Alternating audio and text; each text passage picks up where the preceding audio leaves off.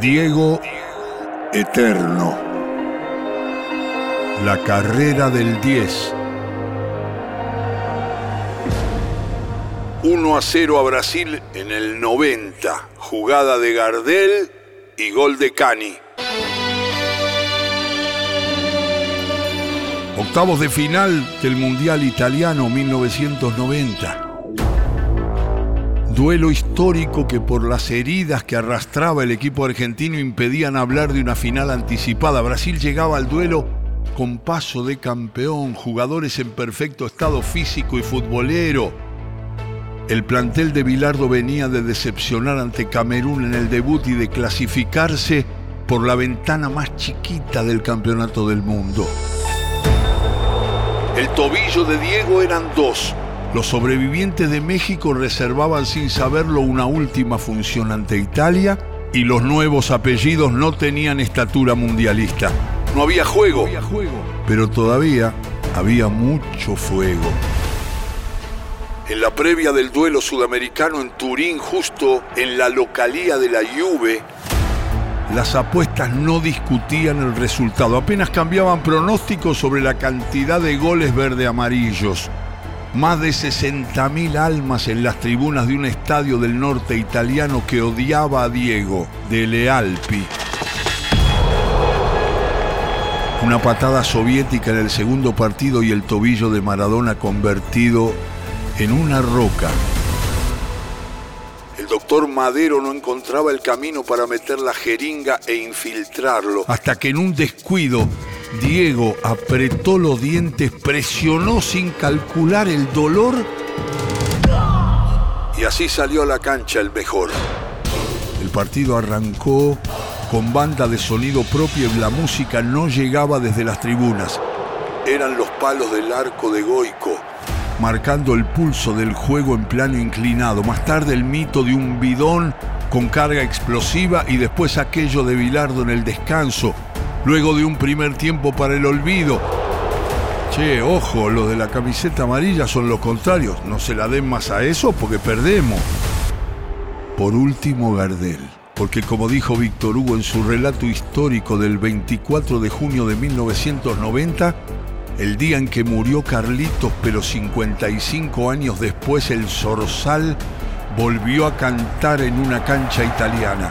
A los 36 del segundo tiempo, el 10 salió desde el círculo central, todavía en campo argentino, dejando en el camino a Alemao. Cuando vio el hueco, metió el pase cruzado hacia la izquierda, rodilla en tierra y entre cuatro piernas brasileñas. Cani se abrió ante la salida desesperada de Tafarel y con el arco abierto de par en par definió la jugada, el partido, la suerte de Brasil y el renacer argentino. La tiene Maradona en el círculo central contra Levao. Escapa Diego, se lleva la pelota Maradona también contra Dunga. Ahí va Maradona, ahí va Maradona para Cadilla. Ta, ta, ta, ta, ta, ta, ta, ta, ta, ta, ta, ta, ta.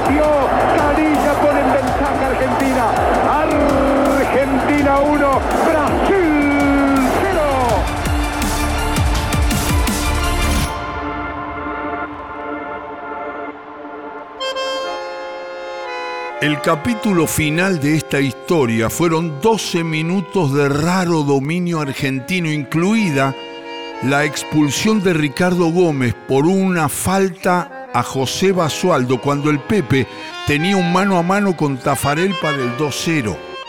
Increíble pero real, como muchos capítulos de la carrera del 10. el día que Maradona fue Gardel. Diego, eh, hoy hace 55 años que murió Gardel.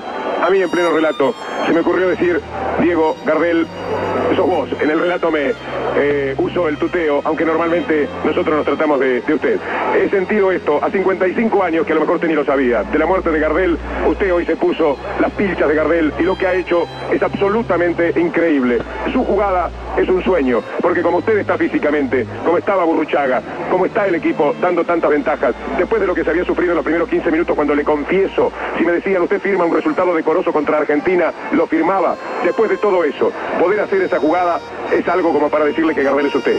Le agradezco con todo el alma, Víctor Hugo. Eh, yo sé que usted, usted está con nosotros, usted siempre estuvo con nosotros. Usted dijo siempre la verdad, yo le quiero agradecer públicamente a usted, a, todo ese equipo, por, por haberlo respetado siempre. Eh, bueno, ahora ya pasamos.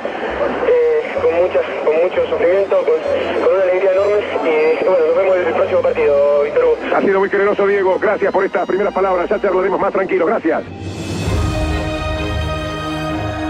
Diego Eterno. La carrera del 10.